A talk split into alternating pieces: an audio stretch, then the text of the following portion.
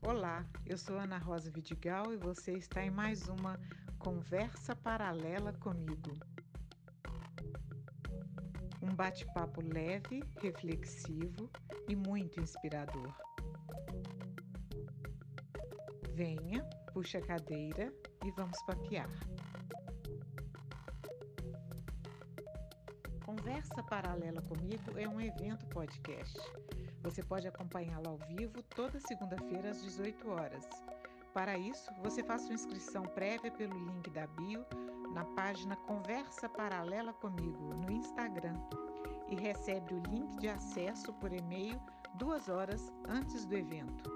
Além da certificação de participação, você tem o privilégio de interagir com o nosso convidado e os participantes pelo chat durante a conversa. Se você perdeu algum episódio ou quer ouvir aquele de que gostou mais, acesse a página Conversa Paralela comigo no Instagram e você terá acesso a todos os episódios de nosso podcast, de nosso evento podcast. Toda semana, um episódio novo para você.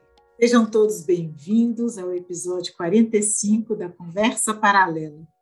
Eu, Ana Rosa Vidigal, professora, jornalista e educadora, recebo vocês juntamente com a equipe dos Saberes Circulares em nosso evento podcast. Nosso tema de hoje é neuroarquitetura, dos espaços aos sentimentos. Você já ouviu falar de neuroarquitetura? Sabe o que ela pode fazer por você? Essa é uma boa oportunidade para conhecer as contribuições da neurociência para a gestão de ambientes cotidianos e como isso incide diretamente em sua qualidade de vida. Nosso bate-papo é com Clarice de Abreu, há 21 anos arquiteta, e que vem conversar conosco sobre seus estudos a respeito de conceitos da neuroarquitetura e sua aplicação nos espaços nossos de cada dia. Vamos aprender mais sobre os benefícios de alguns recursos para potencializar nosso bem-estar, nossa criatividade, nossa motivação e nosso bom humor. Quem veio participar ao vivo, a casa é sua. Quem está ouvindo de casa, nossa alegria por vir conosco. E quem compartilha com quem mais puder gostar, nossa gratidão imensa por fazer circular saberes conjuntamente. Deixe suas perguntas e comentários no chat, responda ao nosso formulário de opinião e participação com certificação durante o evento. Fique à vontade, puxe a cadeira e vamos papear. Boa noite, Clarice. Boa noite, Ana. Boa noite a todos. Seja muito bem-vinda, Clarice. Obrigada. Com um tema tão especial. Ai, que ótimo. Vamos, vamos conversar, vamos bater papo. Então vamos lá, vamos começar pela definição de neuroarquitetura? Vamos. A neuroarquitetura é, é utilizar a neurociência na arquitetura. É uma novidade, não tem tanto tempo assim. Começou em 2003 na Califórnia, mas chegou no Brasil há muito pouco tempo. 2016, 2018, come, começaram a chegar informações para a gente. E essas informações, elas têm chegado e têm aumentado, e cada vez que chega a gente absorve e vamos evoluindo nas informações, elas nos direcionam, elas nos ajudam a ter um embasamento científico do porquê de cada coisa. É, vamos colocar, vamos começar colocando qualquer ambiente, vamos, vamos imaginar um ambiente residencial. Quando você entra num ambiente residencial, quando você entra numa casa de outra pessoa. Vamos colocar dessa forma, que na nossa casa a gente já tem isso muito pré-concebido. Você adentra na casa de uma outra pessoa, você sente antes de qualquer coisa. Então, antes de qualquer coisa, você, ou pelo menos você sentiu se gostou ou não gostou, se sentiu acolhida ou se sentiu retraída. Essas emoções, elas vêm de imediato. Isso não passa pelo nosso consciente. E é isso que é muito interessante na neuroarquitetura a gente compreender que tudo isso acontece rapidamente, sem controle nenhum, é sentimento. Depois você raciocina sobre aquilo e pode processar, por que, que eu gostei, por que, que eu não gostei, mas a emoção ela é de imediato. E essas emoções, elas geram comportamentos. Daí a importância é, para que essas emoções sejam positivas, para que os comportamentos também sejam positivos. Então, a gente tem que ir lá no cerne, né? Muito interessante a gente pensar isso, né? Essa, essa conexão entre sentimento e comportamento. Hum. Outras áreas da ciência também já estão falando um tempo sobre isso, né? É, de que não somos razão em primeiro lugar, somos primeiro emoção. Isso. E como um ambiente pode ser acolhedor ou não, Clarice, na sua opinião, em relação a essas possibilidades que a arquitetura nos traz? É, vamos, começar colocando que acolhedor é uma das características que a gente pode se propor a colocar. Então, a gente pode se propor a fazer um ambiente acolhedor e criativo, por exemplo. Então, é criativo e produtivo. Um ambiente ricamente sensorial, ele estimula muito mais. Quando a gente coloca só o elemento, por exemplo, da, da vegetação, se a gente coloca a vegetação dentro do ambiente, seja corporativo, seja comercial ou seja residencial, a gente já tem um aumento de 15% do bem-estar. Mas se a gente aumenta essas questões sensoriais, se a gente coloca uma textura, a textura estimula o tato, se a gente coloca uma iluminação correta, uma iluminação natural, priorizá-la, isso tudo aumenta em 50 a 75% produtividade, criatividade, bem-estar. É só a gente imaginar aquele ambiente que a gente se sente super bem, e às vezes um ambiente seco, sem nada, só monocromático, sem estímulo nenhum. E se a gente pensar isso ainda for além, for lá para o campo do, do infantil, das crianças, aí a gente vê o impacto disso também, porque até os estímulos, eles têm também uma, um time correto para as crianças, né? Então, em tudo, nos ambientes, por exemplo, da educação, estimular a criatividade com iluminação adequada, com vegetação, com estímulos de cores. É, é realmente assim, proporcionando independência para as crianças, por exemplo, nas, nas escolas. É, a gente não precisa necessariamente ter aquele padrão de cadeiras organizadas, que o mobiliário seja múltiplo, seja interessante, para que novos formatos sejam feitos, e por que não assim? que as crianças é, se, se vejam mutuamente, é, criar independência para elas também. Então, aquelas escolas em sequência de portas, não, vamos fazer coisas diferentes. A criança tem que ir ao banheiro, uma criança menor, é, talvez ela precise não saber que está escrito ali banheiro e passar pela sala 1, 2 e 3. Ela vai passar pela porta laranja, depois ela vai passar pela parede que tem uma árvore azul eu acho até interessante isso também, mesclar as cores diferentes, estimulando também a criatividade, né? Para depois chegar no banheiro. Depois ela, na volta, ela vai passar pelos quadros ali, por exemplo, que as crianças pintaram. Aí você reforça é, a autoestima da criança, estimula a criatividade dela. Ali ela vê alguma, viu alguma coisa que ela mesma fez. Então, isso é uma coisa que a gente pode colocar desde escolas até no quarto infantil, né? Até eu acho que qualquer pessoa, ela se sentir valorizada, ainda mais na infância, você está formando ali um ser humano melhor, né?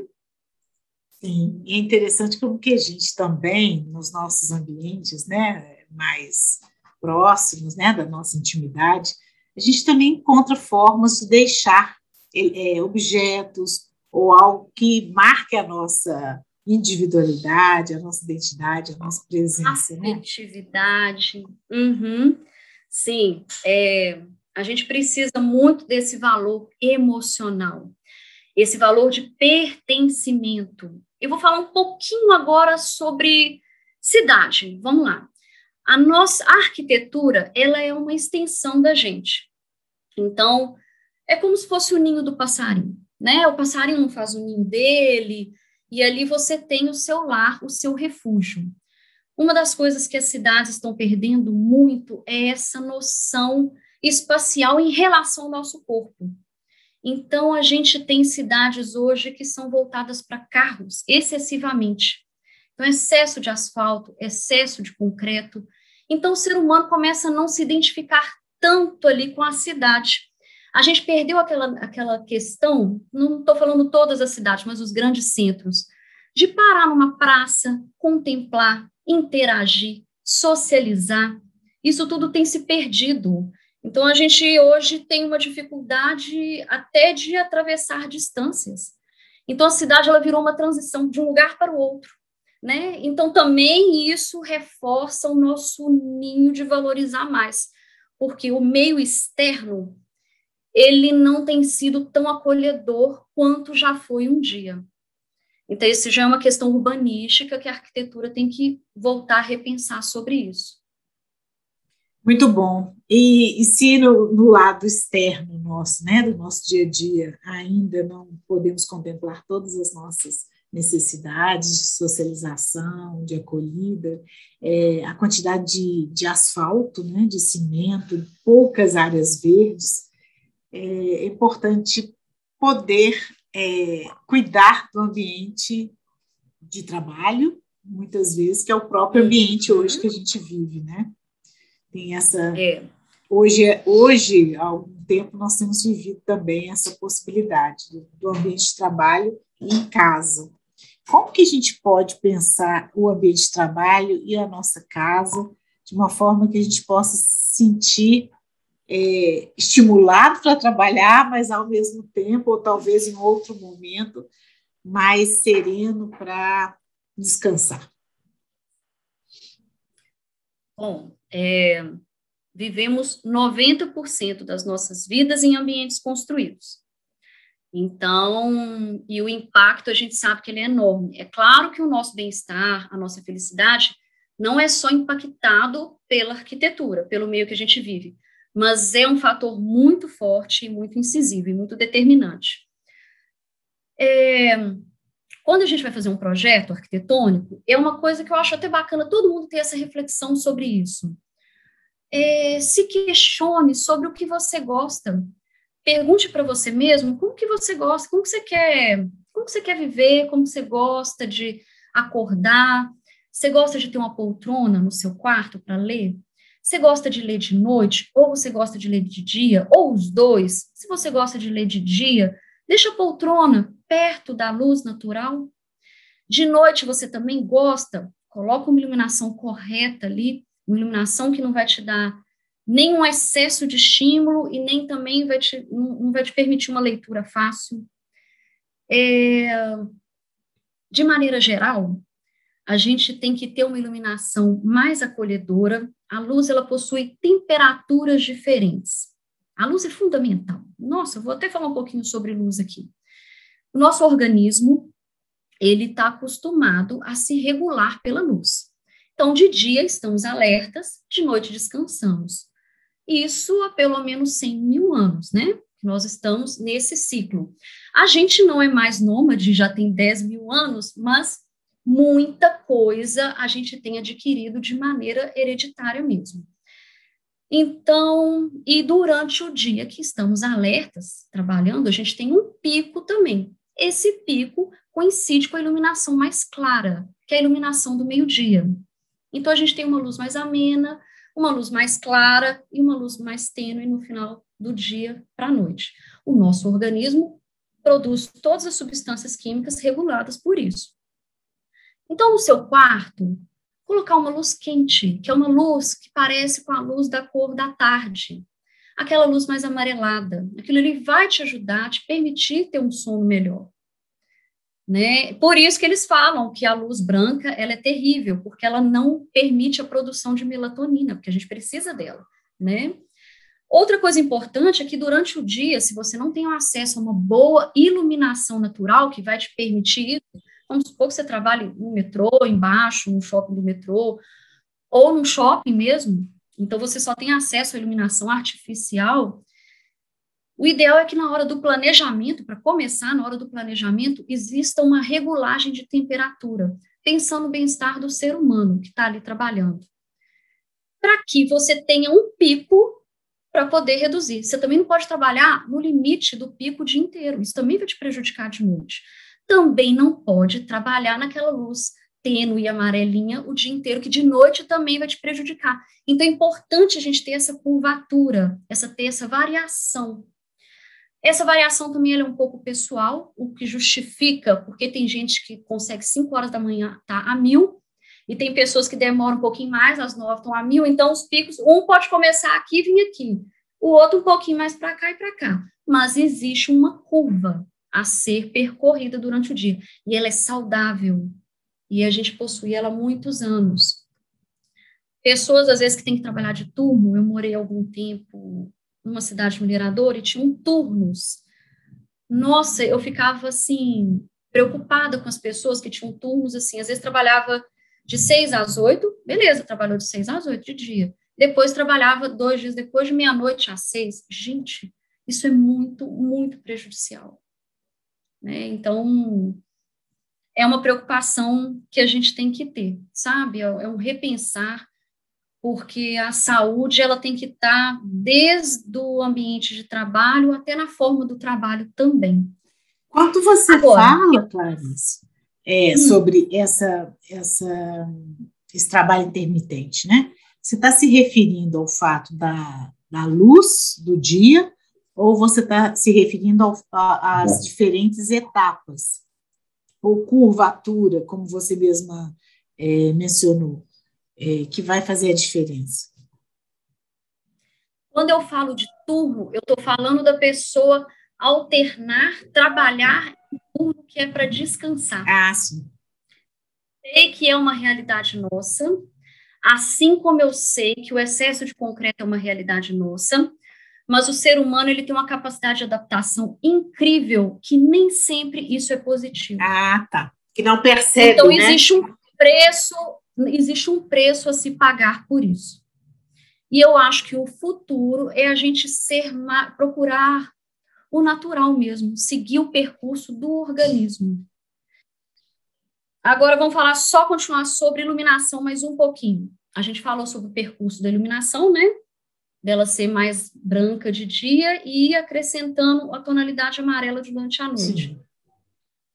Agora, alguns trabalhos a gente precisa que elas sejam brancas mesmo, durante às vezes algumas horas a mais, né? Então, por exemplo, na hora que você precisa de um trabalho de muito foco e atenção, a gente usa a luz branca sim, mas são casos que a luz branca especificamente a gente usa de maneira mais específica. Farmácia de manipulação, é, clínicas com procedimentos específicos, detalhados, que a pessoa precisa ter um foco muito grande, concentrado, cirurgias, no ambiente de cirurgias, de clínicas, alguma, algumas, é, a farmácia utiliza muito disso, né? Algumas farmácias Sim. usam muito disso. Sala de aula. Foco. Sala de aula, mantém o foco. Tem que ser limitado, tem que ser limitado. E a gente tem um meio termo nisso aqui. A gente tem a luz amarela, a gente tem a luz branca, mas a gente também tem a luz neutra. Como é isso? Que é uma a luz neutra. É. A luz neutra ela não é nem amarela e nem branca demais. Olha. Ela fica no meio do caminho. Então, se aqui a gente tem 5 mil kelvins, a gente calcula como kelvins e aqui a gente tem 2.700 kelvins, a luz neutra está aqui no meio do caminho, 4.000 kelvins. É uma luz ótima para você estar tá colocando em ambiente de trabalho, é uma luz ótima para você estar tá colocando na cozinha, com auxílio de alguma outra para a questão dos alimentos, e nos quartos a gente vai com a luz quente para relaxar. Muito bem. E nessa perspectiva que hoje nós vivemos, é, é, a gente vai nos ambientes mesmo, né? Se a gente trabalha no quarto, vai ter que alternar o tipo de luz, não é isso, Clarice? Você sabe que uma das coisas, ah, pois é, você sabe que uma das coisas que a gente faz muito, nós arquitetos, é criar cenários nos ambientes, porque isso que você está falando é uma realidade. Tem hora que você vai estar fazendo uma leitura para um filho seu dentro do quarto. Tem hora que você está trabalhando dentro do quarto, porque é comum você ter uma bancada, nem que seja para uma leitura. Então, você cria cenários, às vezes dois, três cenários, com iluminações. Aí você vai lá, clica naquele interruptor, liga essa, clica naquele outro, liga essa, e você cria ambientes diferentes no mesmo ambientes cenográficos diferentes dentro do mesmo ambiente. Ah, que interessante. É, sobretudo numa uhum. época como essa, né, de tantas de tantas diversidades, né? A gente tem que lidar com diferentes situações é, e, e, e, às vezes no mesmo ambiente, como você é, é. é. ressaltou. Você falou sobre porcentagem, você falou aumenta 15% o bem-estar, você falou sobre a, a planta no ambiente interno e sobre a luz. Como que é essa questão da porcentagem? Isso tem a ver com a neuroarquitetura? Tem. É, esses dados, como é que eles chegam para a gente? É, existem duas formas de exames que são feitos. Tem um que é mais simples, é um eletroencefalograma portátil, que é acoplado na pessoa, uhum. que ele só pega de maneira mais superficial o cérebro. E essa pessoa entra adentro nos ambientes. Ah, sim. Aquelas informações são processadas. Uma outra forma da gente receber esses dados são pela ressonância magnética. E dentro da ressonância magnética são projetadas as imagens. Esse já chega em áreas profundas do cérebro e a gente tem os dados muito mais bem consolidados e confiáveis. A tendência é que esse eletroencefalograma possa nos dar mais dados no futuro, uhum. né? Porque se adentrar num espaço, não existe dúvida que é muito mais impactante do que você ver uma imagem, né? Gera muito mais informação. E com esses dados a gente trabalha, eles vão chegando para a gente. Agora, esses dados a gente tem sempre que olhar de duas maneiras diferentes. Existem alguns dados que são herdados dos nossos ancestrais, por exemplo, o azul lembra o céu, a calma. Agora, é, até porque era importante para eles. Se um céu azul era uma tempestade, já indicava um outro tipo de alerta. O vermelho é alerta também, estimula muito a amígdala cerebral, que é do campo do medo da gente. É, agora, existem outros que são adquiridos culturalmente. Por exemplo, o vermelho é paixão para muita gente o branco é luto em algumas, alguns lugares, sim, né? Sim. E, então, as cores, elas têm, assim, têm essas duas características que nos vieram, as hereditárias e as culturais, que são específicas. Sim. De todas essas informações vêm de, dessas duas formas, né? Porque as, as culturas nos deixam específicos. Então, na hora, por exemplo, de um projeto, também a gente olha isso porque estamos, por exemplo, aqui numa família inserida em Minas Gerais. É uma família diferente, que tem um grupo familiar diferente, que está num grupo maior, que está no Brasil, e que, né? Então, a gente vai afunilando e vendo aquilo ali, o que, que é o melhor que a gente pode oferecer para ela, né? Para aquele grupo familiar, ou para aquela pessoa, ou para aquele casal. E aí isso tem a ver com a questão, por exemplo, de uma planta que não é que é uma planta de plástico. Se, é, esse registro de ver a planta já é satisfatório por esses por essa é. memória coletiva, né, ancestral da qual você está trazendo, sim. ou necessariamente é, é, a questão mesmo do, do ser vivo que vai estar ali naquele ambiente conosco. É, é interessante você falar isso da questão da imagem referência sem ser o real. Sim, existe o benefício só de você ter imagem. É, se você adquirir um quadro com uma imagem de natureza, a natureza, seja ela um mar, seja ela uma vegetação, aquilo vai te trazer um benefício, uma satisfação. Ver aquilo perto de você te faz bem. A gente tem uma ligação genética com a natureza né, genética, então a gente precisa dela. Então, tudo que a gente colocar que remete a isso dentro do nosso ambiente, seja ele de trabalho, ou seja ele residencial, ou comercial também, quer aumentar suas vendas, coloque também, pense nessa parte também, vai, vai agregar valor, uhum. vai agregar valor. E a imagem, fazendo referência que lembra, também é positivo. Ah, muito bom. Eu, eu, eu sinto perfeitamente, quando vai chegando o fim do dia, o fim de, de, jornada de trabalho, né? Não quer dizer que é o fim do dia, né? As horas já entram aí para a noite, né? Mas eu sinto uhum. é, é, assim de uma forma muito contundente que quando eu vou descansar, eu preciso apagar as luzes brancas, né? Que são luzes mais econômicas muitas vezes e usar luz é, de vela eu gosto da luz de vela. E eu me sinto. Você gosta do fogo. Ah! Você gosta do acolhimento do fogo. Não, eu, eu por que, que eu amo minha profissão, Ana? Eu conheço as pessoas. Então, provavelmente, olha, só de você me dar esse dado, provavelmente você gosta de acolher as pessoas, você gosta de ficar assim junto com, com, com família, com amigos. Gosto junta, o fogo agrega, o fogo agrega, o fogo agrega. Isso. Uma vez, vou te colocar um exemplo. Foi um projeto numa cidade muito quente. E o casal, a esposa, pediu para fazer uma lareira num lugar muito quente. Aí eu fui conversar um pouquinho mais e fui descobrir que ela queria lareira para juntar, para unir naquele momento ali a família. Ela já tinha esse momento na mesa de jantar, na mesa do, do, do almoço, mas ela queria de novo aquilo, era muito arraigado aquilo nela.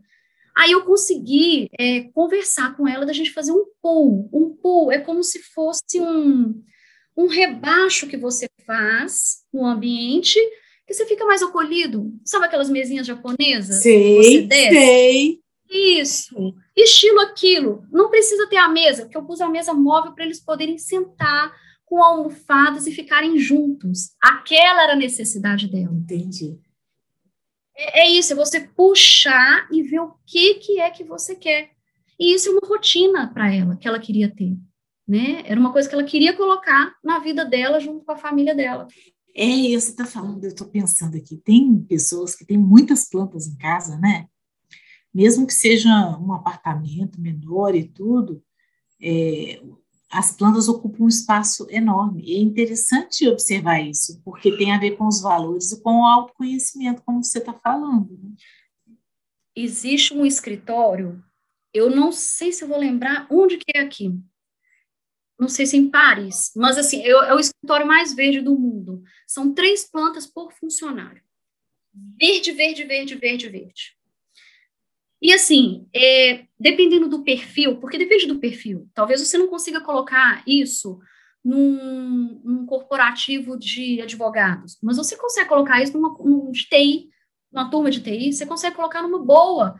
E eles, ó, voam produtividade, alto astral, energia. Então, você tem que olhar para que público que é também, né? Se aquilo ali vai fornecer o que eles precisam. Mas mesmo num público mais contido e que tem uma tradição que a gente tenha que observar também, a gente tem que pontuar e colocar o que a gente sabe que é positivo, que faz bem, claro, com o consentimento do cliente. Mas quando a gente tem esses argumentos científicos, olha, seu, sua produtividade vai aumentar, igual você falou, em porcentagens, porque está comprovado isso, a pessoa, não, claro, eu quero, né, eu quero mais produtividade, eu quero um lucro maior para minha empresa, eu quero que meus funcionários se sintam melhor, meus colaboradores se sintam melhores e eu também, né? Então são argumentos matemáticos, né? É, e da, da natureza a gente não pode fugir, então, né, Clarice? É, ainda, ah, que a, ainda que a planta exija cuidados né, nossos, atenção, às vezes até isso também é um, uma possibilidade de, de bem-estar, né? Quando se cuida também, a ideia do, do benefício, uhum. do cuidar, de ter no ambiente a possibilidade de é, expandir esse cuidado, não só consigo, mas com, com o que está ao seu redor. Né? E quando a gente fala de natureza, a gente tem que falar não só da vegetação, uhum. a gente tem que uma iluminação natural que a gente tem abundante e que muitas vezes a gente desperdiça ela. A gente tem que falar de uma ventilação natural que às vezes a gente desperdiça também, né? A gente tem edifícios às vezes até fechados, né? Que a janela nem abre. Então, usar os recursos da natureza mesmo que ela nos oferece para colocar dentro. É, né? e são recursos nossos, né, Clarice? Como você falou, é. É, é, são recursos do país. Então, quando você fala da, da, da, da região, né? Porque é, Minas Gerais, nós estamos em Minas Gerais, você está falando aqui em Belo Horizonte, né? Uhum, sim. Então, nós temos um, uma característica de clima, nós temos a maior parte do tempo do, do ano nós temos esse clima mais ameno, capaz de né, deixar essa ventilação acontecer de forma mais natural, quanto isso é importante, né? E da, e da uhum. iluminação mais natural também, quando a gente pensa em países cujo, cujo é, o dia é curto, né? Por, por questão de é, de, de tempo do sol, de exposição ao sol. sol né? é, realmente, uhum. nós temos muitas coisas nesse sentido, né, que são possíveis de serem é, multiplicadas até pelo, pelo bem-estar que elas nos potencializadas. potencializadas. É, essa é a palavra. Uhum. Isso mesmo. A Deise coloca uma pergunta no chat que eu achei bem, bem providencial. Ela pergunta se cheiros e sons também se aplicam. Sim, só é um dos sentidos. Aliás, o cheiro, ele é assim, ele ativa a memória afetiva na hora.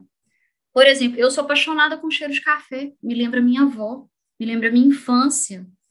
E tem os aromas que você pode colocar dentro do seu ambiente também residencial para te trazer prazer e, e, emoção e afeto, e, né? Isso tudo, sim, são, são importantes, sim. É, o cheiro, qual outro que ela falou? Cores. É, sons, desculpa. Cheiros e sons. Sons, sim, também. O que a gente puder colocar sensorialmente no ambiente, ele fica enriquecido. Só tem que tomar cuidado para não ter estímulo demais também. Ah, isso é verdade, né? A gente está é, falando de sensorial, é, a gente está chamando de sensorial os cinco sentidos, não é isso, Clarice? Isso. Então, no som, tem gente que adora, por exemplo, o som de um, da água caindo. Então, você pode ter isso, por exemplo, na frente da sua casa, uma cascata, ou você pode ter também uma, uma pequena fontezinha dentro da sua casa, aquele barulhinho da água te faz bem, coloca ele ali para você, né? Isso é se autoconhecer também, sabe? Por isso que eu falo que a gente, como arquiteto, vai perguntando detalhes, detalhes para a pessoa e muitas vezes ela nunca se perguntou aquilo. Então a gente vai puxando, puxando, puxando.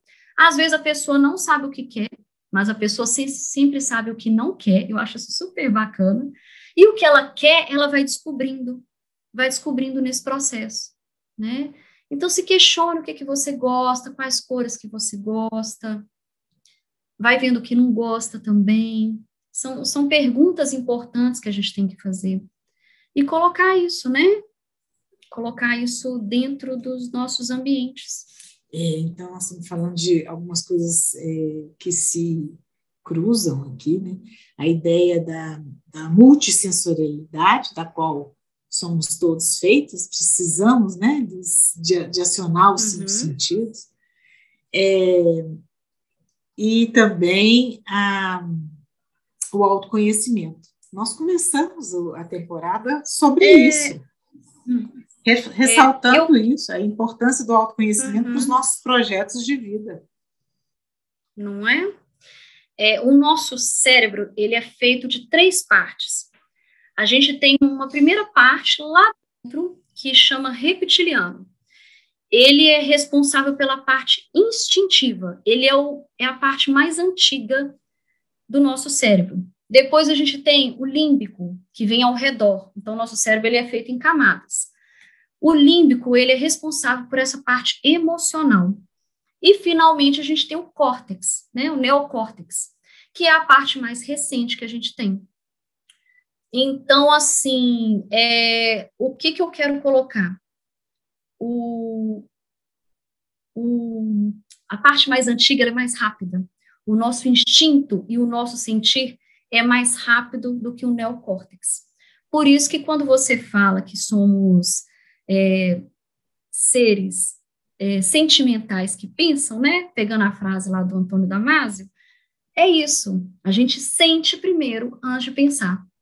Né? A frase completa é, eu, eu amo essa frase, não somos máquinas pensantes capazes de sentir, somos máquinas sentimentais capazes de pensar. Muito bem. Nós temos aqui outra contribuição no chat do Michael. Quando se trata de um ambiente muito amplo, é essencial fazer uma pesquisa mais profunda sobre o perfil do público que ali frequenta, ou pode-se basear mais nas atividades que ali são desenvolvidas? Eu acho que desde o ambiente pequeno ao ambiente maior, tudo tem que ser pensado porque ali viverão pessoas e o bem-estar e a saúde ela é sempre fundamental. Mas quando você pensa, falou em ambiente grande, eu imaginei talvez num ambiente comercial, numa loja. É, existem duas características também que a gente tem que pensar quando vai fazer um ambiente. Existem impactos, né, que a gente falou, que gera um impacto emocional, que esse impacto emocional vai gerar uma reação, um comportamento, né? Sim dois tipos de impactos. Tem impactos que são da pessoa que vai simplesmente usufruir durante algum tempo aquele ambiente. Ah, sim. Isso. Então, aquele impacto é impacto imediato, mas que logo depois que a pessoa sair daquele ambiente, ele não vai permanecer por muito tempo. Agora, tem a pessoa que vai estar ali trabalhando durante muito tempo. Então, o impacto daquele ambiente também vai ser durante muito tempo. Então, a pessoa vai ter aquilo durante horas, além do dia inteiro que ela trabalha, horas depois que ela trabalha. Então, assim, é, o que, que acontece? O ambiente vai gerar uma emoção.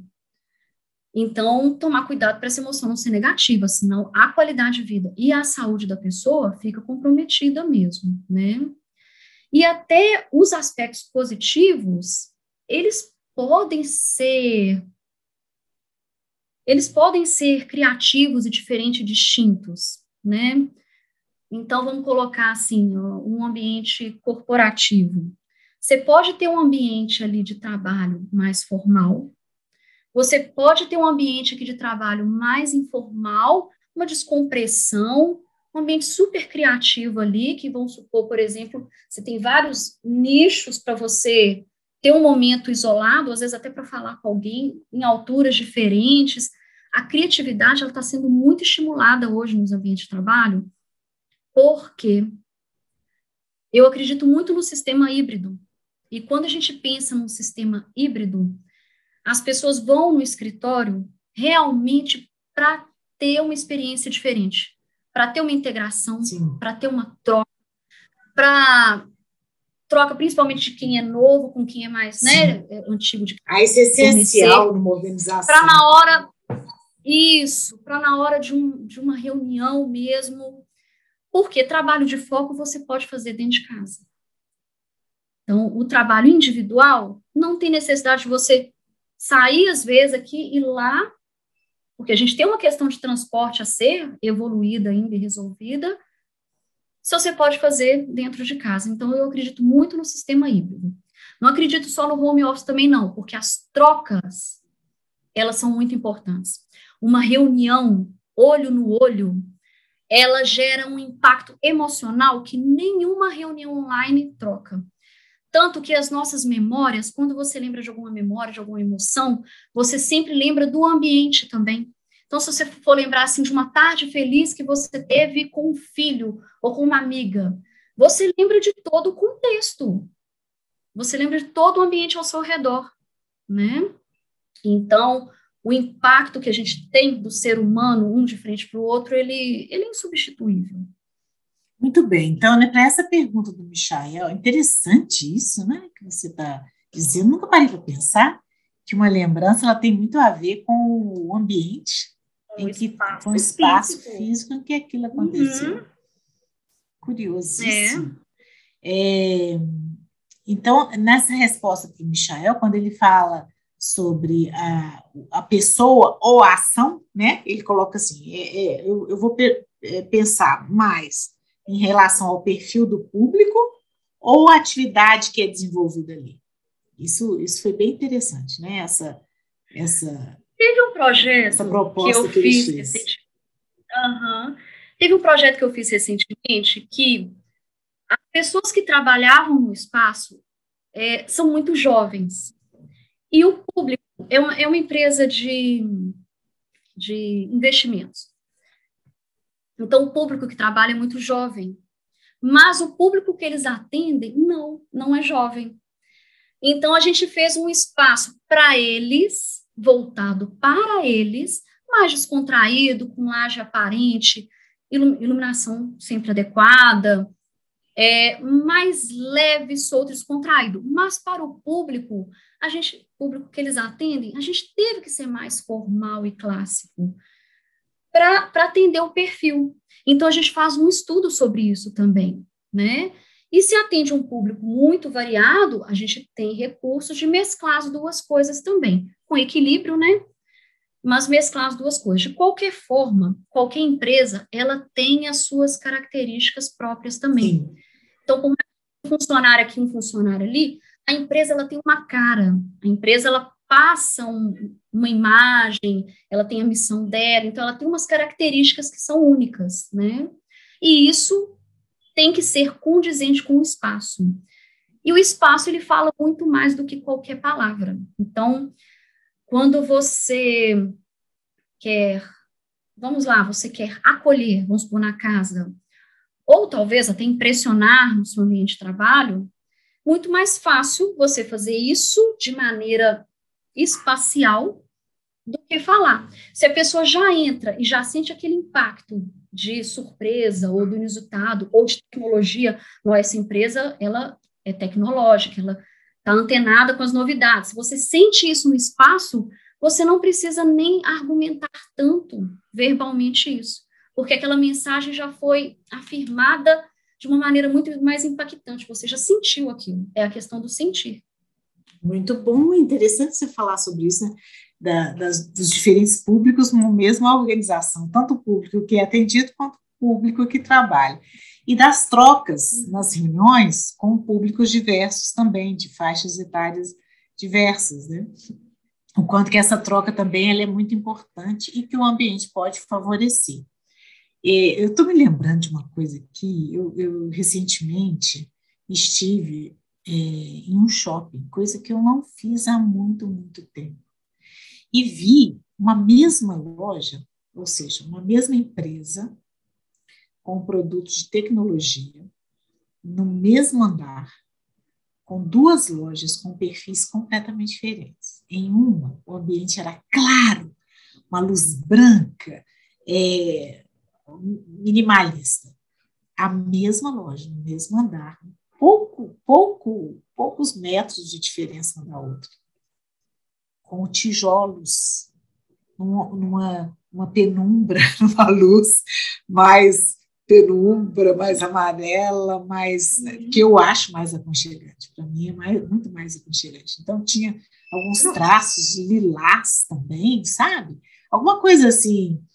Aí eu fiquei pensando qual, qual loja que eu entraria se eu fosse consumir algo daquele, ou um serviço ou um produto, nessa do tijolo. Mas possivelmente pessoas mais novas, jovens, entrariam na outra com a luz branca. É interessante o que você falou, porque a gente precisa de conexão para tudo.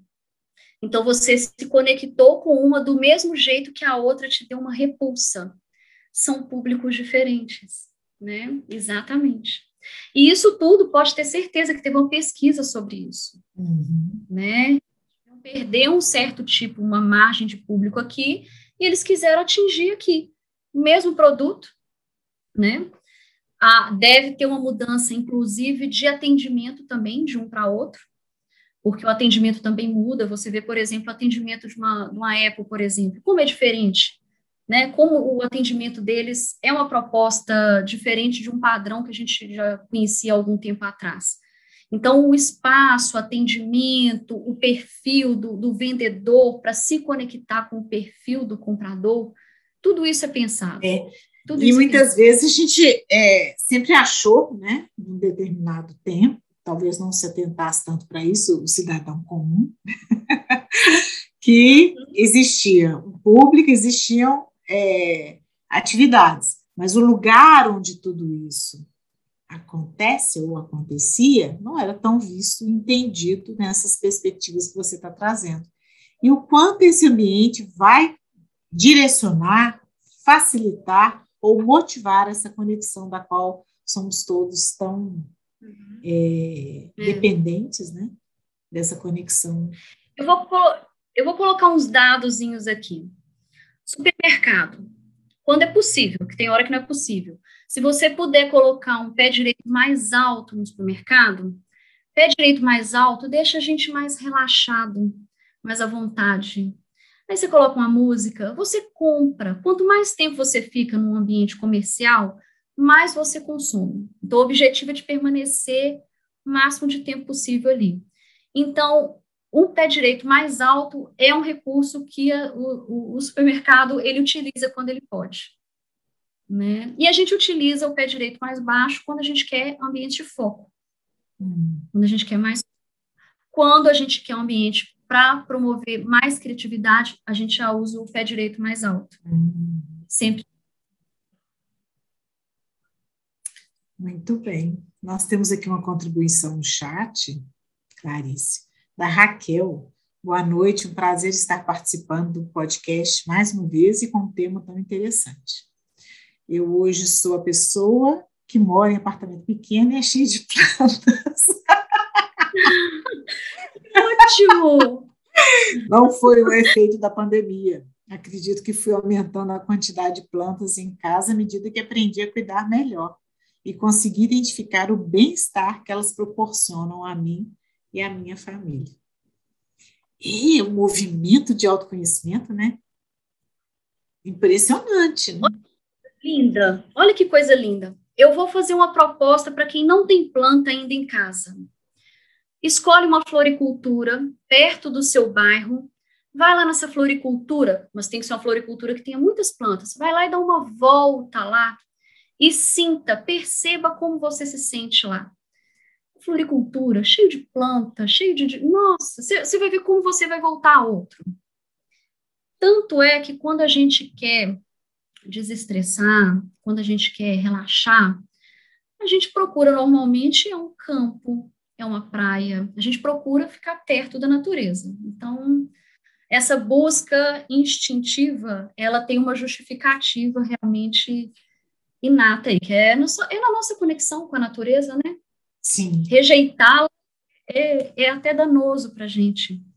Existe um dado, já que você gosta de dado, 50 por, 55% das crianças que não têm muito contato com a natureza, crianças que não têm muito contato com a natureza, têm 55% mais chances de desenvolverem dificuldades psicológicas, de terem problemas psicológicos. Eu achei esse dado alarmante.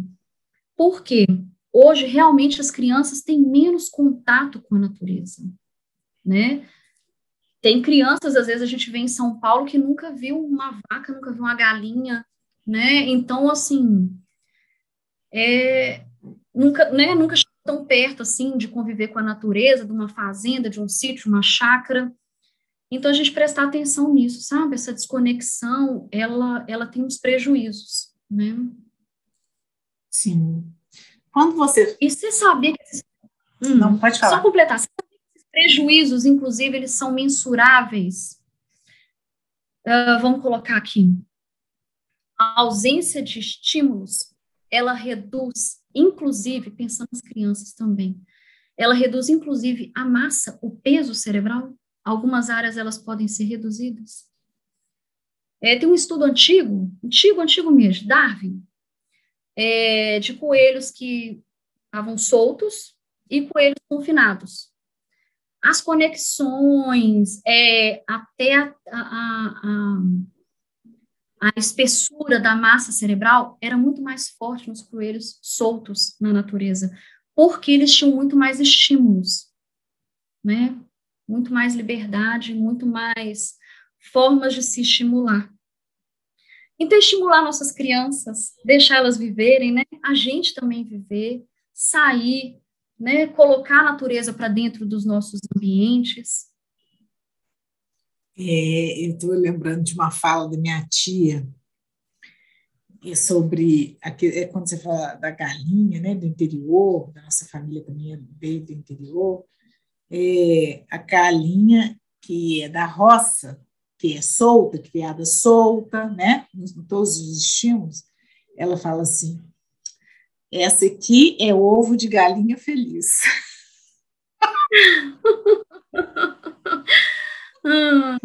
E eu tô achando que a minha tia Maria José está aqui conosco hoje. Ovo de é, galinha. Ela não está errada, não, né? Ela não está errada. Ah, e ela está trazendo Existe um comentário aqui, ó, Clarice, no chat. Minha sugestão é fazer hum. mudas. Adoro. Colocar uma semente de abacate para germinar é lindo. Depois plantar as mudas. Ah, que lindo. E a, e a Vanessa, Clarice? Minha casa é cheia hum. de plantas e árvores. E minha amiga mora em um apartamento e hoje estava agoniada com esse calor presa dentro de casa. Aí convidei ela para vir aqui e conversar um pouco no quintal. Ela virou outra. Olha a palavra que ela falou, presa.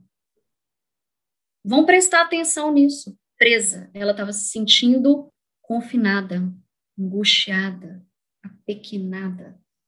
Então, é muito importante realmente a gente pensar sobre tudo. É, que bacana, Clarice, que bacana. Quero agradecer mais uma vez a sua generosidade. Nós estamos chegando ao fim do nosso episódio. A sua disponibilidade seja sempre bem-vinda, viu? Nesse nosso episódio. Coisa boa, muito bom. E neste, nessa temporada do podcast Conversa Paralela, estamos tratando de projetos de vida, como falamos agora há pouco tudo que podemos mobilizar para nossa formação pessoal, social, profissional para um novo começo. Nesse sentido, Clarice, conta para nós um projeto de vida que você tem hoje, para a gente encerrar. Ah, vida! Você tem, Clarice? Com certeza. Todos nós temos, né? Todos nós temos. Eu tenho vários. É, um dos meus projetos de vida, ele já está sendo parcialmente concretizado, que é realmente finalizar o espaço, né, que, que eu estou agora, no meu ambiente mesmo, no meu ambiente do lar, e o lar, ele tem uma importância muito grande para todo mundo, né? Sim. Então, eu passei por umas mudanças muito grandes, eu já construí a minha casa, então, eu já tive essa oportunidade de construir a minha casa. Mas eu tive que me mudar de cidade. E agora eu estou reconstruindo aqui o meu lar. E está sendo um momento muito especial. E nesse momento eu coloco minhas filhas também para me ajudar. Então, tudo tem o toque delas. É, de escolha de tecido de sofá, até escolha de, de luminária. Então, tudo fazendo juntas. Tem sido muito especial isso. Muito obrigada por esse compartilhamento. Que bacana. Obrigada a você. É, eu, eu, sei o que é isso. eu, sei, eu entendo o né? que é isso. Das filhas junto, né? E essa oportunidade que a gente tem tão, tão maravilhosa, Clarice. Entendo isso. Tão maravilhosa. Tão maravilhosa. Eu acho que algumas coisas servem para a gente crescer e para a gente ver realmente o que é importante na vida da gente, o que é importante, né? Então, o que é importante são as pessoas e, e o espaço contribuir para quê? Para que a gente fique junto, para que a gente desenvolva as relações pessoais, para que a gente ame, ame e seja amado. Ah, é isso. Muito obrigada. Obrigada a você. Obrigada a vocês todos, né, que estão aqui. Obrigada a vocês todos que estão aqui conosco. É um prazer uhum. e até nosso próximo encontro.